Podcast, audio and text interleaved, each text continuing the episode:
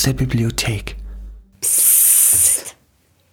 Hier ist der Podcast aus der öffentlichen Bücherei St. Ottgar in Stadtlohn. Wir sind Theresa, Merit, Iris und Daniela und wir heißen euch herzlich willkommen in dem schönen Städtchen Stadtlohn in Westmünsterland. Stadtlohn ist nicht so groß, eher eine Kleinstadt. Es gibt aber zwei Kirchen und eine ehemalige Wallfahrtskapelle, elf Kindergärten, acht Schulen, eine Volkshochschule, eine Musikschule, ein Rathaus, ein Udgerungshaus und natürlich eine Bücherei. Und die heißt Öffentliche Bücherei St. Ottgar.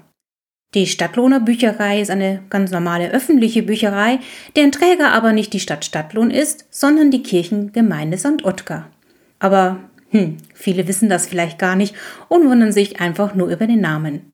Auf jeden Fall lohnt Stadtlohn einen Besuch, also Stadtlohn lohnt immer. Und natürlich lohnt auch ein Besuch in der Bücherei immer. Das Buch, das wir euch gerne vorstellen möchten, ist Pip rettet den Wald von Rebecca Ried. Das Buch ist beim Ravensburger Verlag erschienen und die Bilder hat Nina Dulek gemalt. Sowohl das wunderschöne Cover als auch die stimmungsvollen Bilder im Buch. Theresa beschreibt euch jetzt das Cover. Auf dem Cover sieht man erstmal natürlich ganz groß vorne Pip drauf, also ein schwarzes Eichhörnchen und viele bunte Blätter. Auch sind Tiere des Waldes zu sehen und hinten drauf gibt es einen Klappentext, in dem ein bisschen was von dem Buch verraten wird und natürlich die wichtige Eichel. Merit, liest du bitte den Klappentext vor? Mit flinken Pfoten und furchtlosem Herzen. Pip ist der beste und mutigste Springer unter allen Eichhörnchen. Und er hat eine gefährliche Aufgabe. Er soll mitten in der Nacht auf den uralten Hüterbaum klettern und dort die letzte Eichel pflücken. Aber auch die räubischen Dachse vom dunklen Volk sind hinter der Eichel her. Denn wer sie besitzt, ist der Herrscher des Waldes. Pip hat jedoch ein ganz anderes Ziel. Er will mit der Eichel seinen bedrohten Lebensraum retten. Jetzt wisst ihr ungefähr, um was es in dem Buch Pip rettet den Wald geht und bevor wir euch daraus einige Szenen vorlesen, haben wir noch etwas Besonderes für euch und haben Kontakt mit Nina Dulek aufgenommen. Nina Dulek hätte auch sehr gerne uns ein Interview gegeben, aber es war ihr zu diesem Moment nicht möglich und deshalb hat sie unsere Interviewanfragen schriftlich beantwortet und wir lesen das Interview einfach für euch ein. Und hier ist es auch schon. Wie sind Sie auf Ihren Beruf gekommen? Ich zeichne schon, seit ich einen Stift halten kann, also so seit 44 Jahren. Zuerst wusste ich gar nicht, dass es den Beruf gibt und habe viele, viele andere Sachen ausprobiert und erlebt, bis sich herausgestellt hat, dass ich mir am allerliebsten Geschichten für Kinder ausdenke, in Wort und Bild, und ich davon sogar leben und meine Familie ernähren kann. Warum sind die Bilder so dunkel und dann auch noch in Schwarz-Weiß? Ganz einfach. Der Verlag entscheidet vorab, ob er buntig oder Schwarz-Weiß-Bilder haben möchte. Und dann zeichne ich entsprechend. Weil die Geschichte im Wald spielt, wird's etwas duster, aber dafür auch umso märchenhafter. Durften Sie malen, was Sie wollten, oder wurde Ihnen gesagt, was Sie malen sollen? Normalerweise lese ich mir den Text einmal durch und schaue, welche Szene oder Figur ich an den Kapitelanfang setzen möchte. Davon mache ich eine Skizze. Die guckt sich die Lektorin im Verlag an und sagt, oh ja, so machen wir das. Und dann mache ich das so. Auch bei Pip. Wussten Sie, dass es die Autorin Rebecca Reed gar nicht gibt und der Titel im Englischen gar nicht erschienen ist? Pip ist ein durchaus ungewöhnliches Projekt. Aber sicher doch wusste ich Bescheid. Wobei, die Autorin gibt es sehr wohl. Pseudonyme sind nichts Ungewöhnliches in der Bücherwelt. Und vielleicht möchten Sie auch noch selbst noch was über sich oder Ihre Arbeit erzählen. So eine offene Aufforderung ist knifflig. Gibt ja immer irgendetwas zu erzählen. Was ich aber sehr gerne mache, ist einladen. Wer noch mehr wissen möchte über mich und meine Arbeit, darf mich sehr gerne in meinem YouTube-Kanal oder auf meiner Homepage ninadulek.de besuchen. Lustige Grüße vom Laranzeberg, Nina Dulek.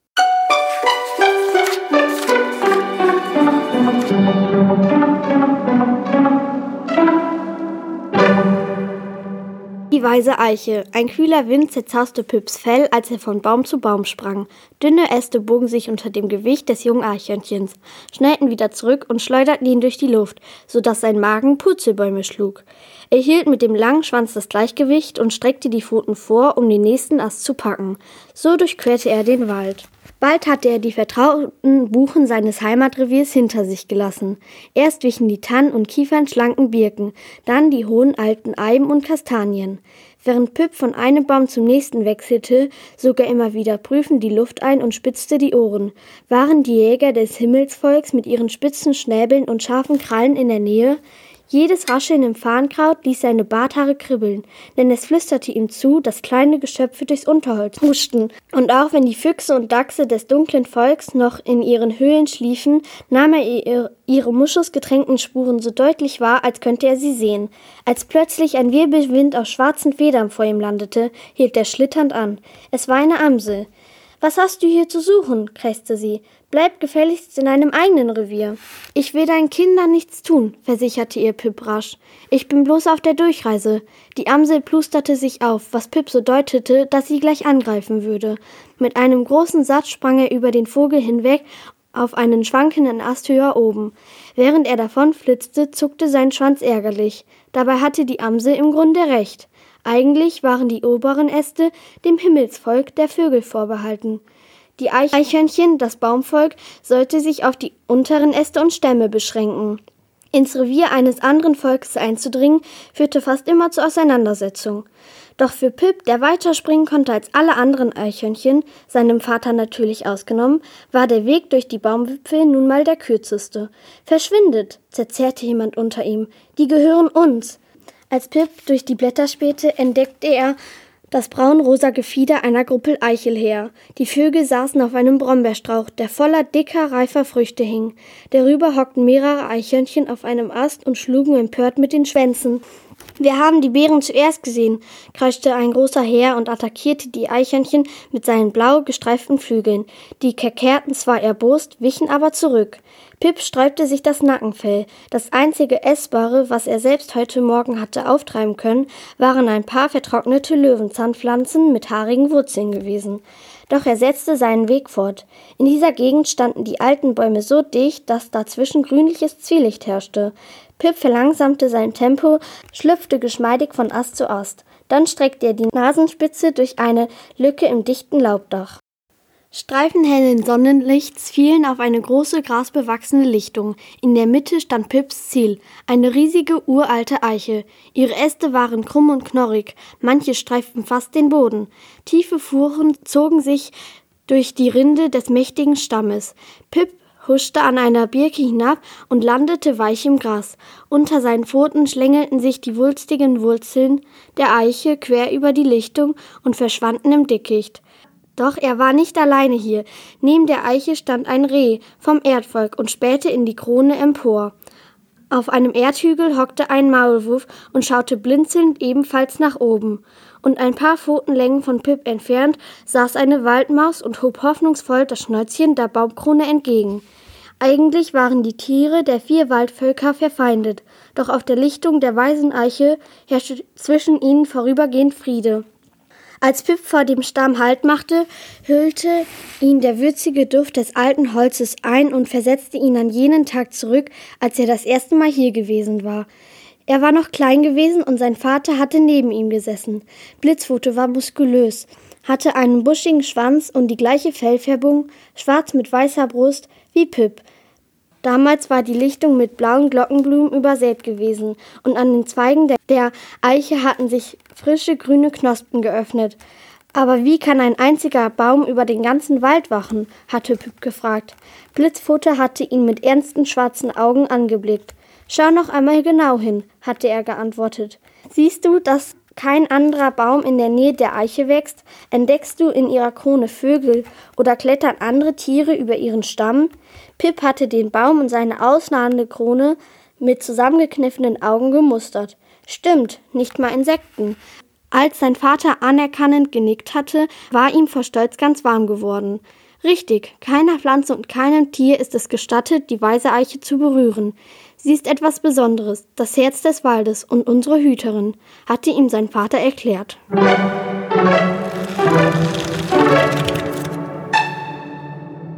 Es ist vollbracht. Ich habe den Geschöpfen meines Waldes eine letzte Eichel geschenkt, eine letzte Chance. Nun wird es Zeit für ein allerletztes Geschenk. Im Dämmerlicht spüre ich ein kaum merkliches Vibrieren unzählige winzige Kraftwellen, hauchzarte Lebenszeichen. Ich rufe die kleinsten Geschöpfe zu mir, jene mit gepanzerten Leibern und geäderten Flügeln. Die Netzspinner und Wabenbauer, die Insekten des Waldes. Und hier kommen sie schon, mit surrenden Flügeln und unzähligen trippelnden Füßchen. Die übrigen Geschöpfe werden sich ihnen anschließen. Dann können sie meine allerletzte Botschaft empfangen, bevor mich die Dunkelheit endgültig verschluckt.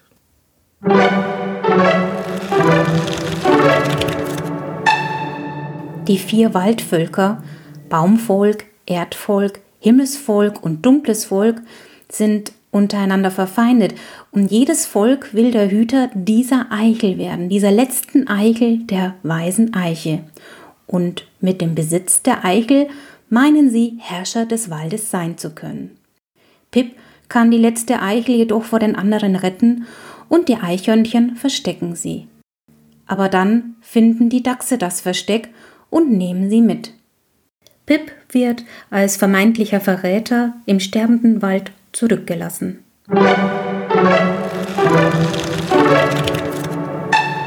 Als Pip in seinem moosgepolsterten Kobel erwachte und nach draußen spähte, sah alles grau und trostlos aus. Weil sein Fell immer noch nass war, fror er und das dumpfe Pochen in seinem Kopf vermischte sich mit dem unaufhörlichen Geprassel des Regens. Er dachte an alles, was bis jetzt geschehen war, und überlegte, was er als nächstes tun sollte. Sein Vater hat gesagt, ich schulde der weisen Eiche meine Treue. Aber was bedeutete das jetzt, wo der Baum gestorben war?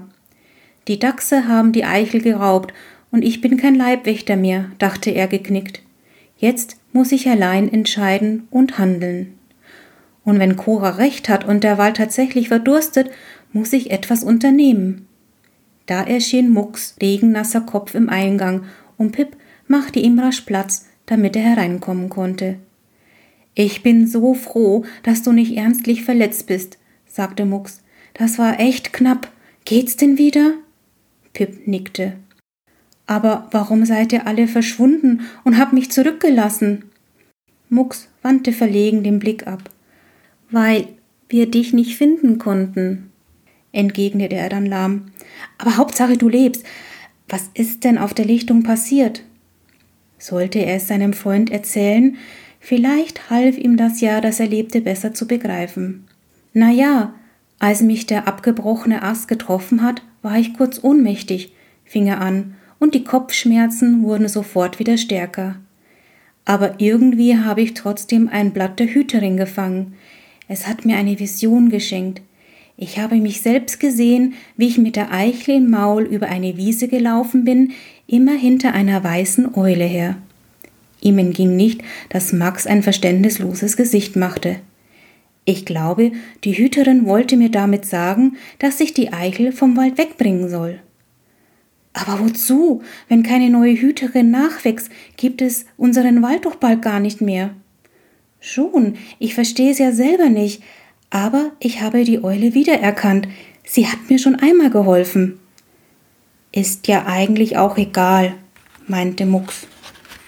Solange wir nicht wissen, wohin die Dachse die Eichel verschleppt haben, können wir sowieso nichts machen. Pip seufzte. Aber ich weiß es ja.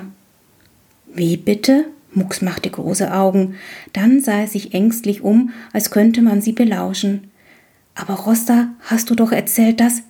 Ja, ja, fiel Pip seinem Freund ins Wort, und ich habe deswegen auch ein schlechtes Gewissen. Aber du hast doch gehört, dass sie die Kaninchen und Dachse aus dem Wald vertreiben will. Das würde die Hüterin bestimmt nicht gutheißen. Inzwischen habe ich nochmal über meine Vision nachgedacht. Der Wald verdurstet und ohne Wasser kann auch keine neue Hüterin nachwachsen. Vielleicht soll ich die Eichel deshalb woanders hinbringen. Mucks nickte bedächtig. Klingt einleuchtend, aber woher weißt du, dass dir die Hüterin die Vision geschickt hat? Vielleicht hast du ja während deiner Ohnmacht wirres Zeug geträumt. Wenn du dich irrst, vernichtest du womöglich unsere letzte Hoffnung, dass sich der Wald wieder erholt. Ich, ich weiß einfach, dass die Vision von der Hüterin kam. Pip merkte selbst, dass er nicht überzeugend klang. Mucks sah wieder ängstlich aus. Costa erlaubt dir niemals, die Eichel aus dem Wald wegzubringen, sagte er im Flüsterton. Ich kann sie nicht um Erlaubnis bitten. Ich muss die Eichel allein zurückholen. Pip kam ein Gedanke und er sah Mucks hoffnungsvoll an. Du bist mein bester Freund, du hast mich sogar zum Bau der Menschen begleitet. Würdest du mir jetzt auch wieder helfen? Wo ist die Eichel denn nun? gab Mucks zurück. In einem Dachsbau, unter der höchsten Buche im Wald. Mucks Barthaare zuckten nervös, er schob sich rückwärts in Richtung Eingang. Der Bau der Menschen ist nicht mit einem Dachsbau zu vergleichen, Pip. Wir Eichhörnchen können uns genauso wenig unter die Erde begeben, wie wir fliegen können. Hast du schon vergessen, was mit Zirp passiert ist? Er schauderte. Tut mir leid, aber was du da vorschlägst, ist einfach zu gefährlich. Selbst wenn das Überleben des Baldes davon abhinge, würde ich keine Pfote in einem Dachsbau setzen. Pips Zuversicht verflog. Er machte Mucks keinen Vorwurf. Sein Freund war einfach von Natur aus furchtsam. Aber konnte man Mut nicht erlernen? Er gab sich einen Ruck. Du hast recht. Ich nehm's dir nicht übel, dass du nicht mitkommen willst. Es geht um Leben oder Tod, und zwar für den ganzen Wald. Und darum muss ich es wenigstens versuchen. Ich bin der Letzte, dem die sterbende Hüterin eine Vision gesandt hat. Da kann ich nicht einfach so tun, als wäre nichts gewesen. Mucks schüttelte nur stumm den Kopf und wich noch weiter zurück, aber Pip war sich seiner Sache auf einmal vollkommen sicher. Das Überleben des Waldes hing allein von ihm ab. Er musste die Eichel zurückerobern, ob ihm nun jemand dabei half oder nicht. Kurz darauf saß er schon auf der höchsten Buche im Wald. Weil es immer noch regnete, erkannte er den dunklen, mit welkem Laub bedeckten Erdhügel unter sich nur verschwommen. Das musste der Dachsbau sein. Tatsächlich schob jetzt ein Dachs die dunkle Schnauze aus der Öffnung und schlüpfte ins Freie. Dann streckte er sich gehend und riss dabei das Maul so weit auf, dass Pip all seine Zähne sah. Es überlief ihn eiskalt. Als der Dachs davongetappt war, huschte Pip an der Buche herunter. Dabei hielt er sich auf der baumabgewandten Seite und lugte erst um den Stamm herum, als er schon dicht über dem Boden war. Am Eingang zeigte sich zwar keine weiteren Dachse, aber ein strenger Geruch verschlug ihm den Atem. Als er neben dem Bau eine flache, mit stinkendem schwarzen Kot gefüllte Grube entdeckte, musste er an sein unfreiwilliges Schlammbad denken. Vielleicht konnte er ja wieder seine eigene Witterung überdecken. Kurz entschlossen sprang er in die Grube und wälzte sich ein paar Mal darin. Erst als er herauskletterte, stieß er den angehaltenen Atem wieder aus. Sofort wurde ihm von seinem eigenen Gestank schwindelig und übel. Aber er wartete, bis es vorbeiging und huschte weiter. Ein Eichhörnchen, das wie ein Dachs stinkt, dachte er und musste innerlich lachen. Wenn Mucks mich so sehen könnte. Doch als ihm die Warnung seines Freundes wieder einfielen, verging ihm das Lachen. Vor dem Dachsbaum machte er Halt und spitzte die Ohren. Trotz seines eigenen Gestanks witterte er, dass der Dachsbau besetzt war. Aber drinnen rührte sich nichts. Doch die Zeit drängte. Er nahm all seinen Mut zusammen und schlüpfte durch die Öffnung. Erstickender Gestank schlug ihm entgegen. Im Zwielicht erkannte er, dass sich über seinem Kopf Erde wölbte, und der von langen Krallen aufgescharte Gang führte steil in eine Dunkelheit hinab, die schwärzer war als jede Nacht. Pip rang panisch nach Luft. Wie konnte man bloß so leben? Er riss sich zusammen und zwang sich tief und gleichmäßig zu atmen. Die Eichel ist nicht weit vom Eingang versteckt, hatte Cora gesagt. Hoffentlich musste er nicht zu tief hinunter. Mit zuckender Nase schlich er weiter und horchte dabei auf jedes noch so kleine Geräusch. Bald verblasste das Zwielicht und um ihn herum wurde es undurchdringlich finster. Der Gestank war überwältigend, aber zu hören war immer noch nichts. Und auch die Luft im Gang war unbewegt. Das spürte er an den Barthahn. Tapfer setzte er eine Pfote vor die andere und blieb zwischendurch immer wieder lauschend stehen. Ab und zu streifte ein schwacher Luftzug aus einem angrenzenden Gang, doch er lief weiter geradeaus. Dann wurde die muffige Luft wärmer und er hörte Krallen scharren. Anscheinend kam er an einer bewohnten Höhle vorbei. Mit angehaltetem Atem schlich er weiter. Als sich ein Stück vor ihm etwas rührte, blieb er wie angewurzelt stehen. Er konnte die Dachs wittern, und das Schlurfen des plumpen Tieres ließ seine Pfoten und Barthaare vibrieren. Der Dachs kam immer näher. Pip schluckte und sah wieder einen abgetrennten Eichhörnchenschwanz vor sich. Weil er sich nirgends verstecken konnte, drückte er sich flach an die Wand. Pip schluckte und sah wieder einen einen abgetrennten Eichhörnchenschwanz vor sich. Weil er sich nirgends verstecken konnte, drückte er sich flach an die Wand. Zum Glück hatten Dachse schlechte Augen, aber Pips Herz schlug so laut, dass er unwillkürlich fürchtete, der Dachs könnte es hören. Doch der große Räuber tappte an ihm vorbei, so dicht, dass sein fettiges Fell Pips Barthaare streifte. Pip atmete erleichtert auf, hörte jedoch sofort, wie ein noch schwereres Tier durch einen Gang über seinem Kopf schlurfte. Instinktiv duckte er sich und zuckte zusammen, als etwas lose Erde aus seinem Kopf herabhagelte. Rums. Ein schwerer Brocken landete aus seinem Rücken. Von oben ertönte unwilliges Grunzen. Lange Grabkrallen zerzausten sein Fell und kratzten ihm die Haut auf. Pip unterdrückte einen Aufschrei und presste sich mit zusammengekniffenen Augen auf den Boden. Doch schon hatte der Dachs über ihm seine Tatze aus dem Loch befreit und trottete davon. Als Pip endlich nicht mehr zitterte, schüttelte er die Erdklumpen ab und zwang sich weiter zu schleichen. Auf einmal wehte ihm kühlere Luft entgegen. Als er prüfen witterte, nahm er einen schwachen, aber wohlbekannten Nussgeruch wahr. Die Eichel. Er lief schneller und sein Herz klopfte, jetzt eher vor Freude als vor Furcht. Dann wurde es vor ihm heller und der Gang mündete in einer großen Höhle. Die Decke bestand aus ineinander geflochtenen Wurzeln, durch die hier und dort Tageslicht drang. Und auf einem Laubhaufen in der Mitte der Höhle lag etwas Rundliches, braun glänzendes. Da ist sie ja, jubelte Pip innerlich. Er rannte hin, aber als er die Eichel in die Pfoten nehmen wollte, durchzückte ihn ein brennender Schmerz. Etwas hielt seinen Schwanz fest. Plötzlich wurde er in die Höhe gerissen, so dass er kopfüber in der Luft hing. Sein Schwanz klemmte in den Zähnen eines Dachses. Der Dachs knurrte bösartig. Dann ließ er Pip fallen. Doch als Pip sich aufrappeln wollte, stellte der Dachs die schwere Hintertatze auf seine gepeinigte Schwanzspitze. Na, wolltest du die Eichel stehlen? Es war das Weibchen mit dem weißen Ohrspitten, das auch bei dem Streit um die Bucheckern dabei gewesen war. Sie war noch jung, aber erwachsen genug, um zu töten. Obwohl er fürchterliche Angst hatte, überlegte Pip fieberhaft. Er brauchte eine überzeugende Ausrede. Hier unten kommt mir keine Eule zu Hilfe, dachte er. Hier bin ich auf mich gestellt. Doch weil ihm nichts Besseres einfiel, rückte er schließlich mit der Wahrheit heraus. Das stimmt, sagte er piepsig. Ich hab's doch gewusst. Die junge Dexton fletschte die Zähne. Aber nur weil mir die Hüterin vor ihrem Tod eine Vision geschickt hat fuhr Bib hastig fort. Ich soll die Eichel aus dem Wald wegbringen. Die Dechsel machte ein ungläubiges Gesicht. Das hat dir die Hüterin aufgetragen? Tolle Ausrede. Es ist die Wahrheit. Ja, aber die Dechseln holte schon mit der Tatze aus.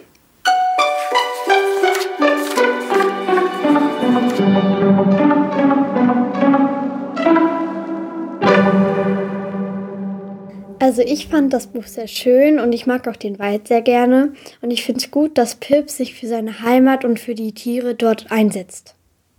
Ich fand das Buch auch sehr gut. Was ich aber nicht so gut fand, war das offene Ende. Es gibt aber schon den zweiten Teil, da könnt ihr gerne weiterlesen. Hinten im Buch gibt es noch eine Leseprobe vom zweiten Teil und Eichhörnchenwissen für euch.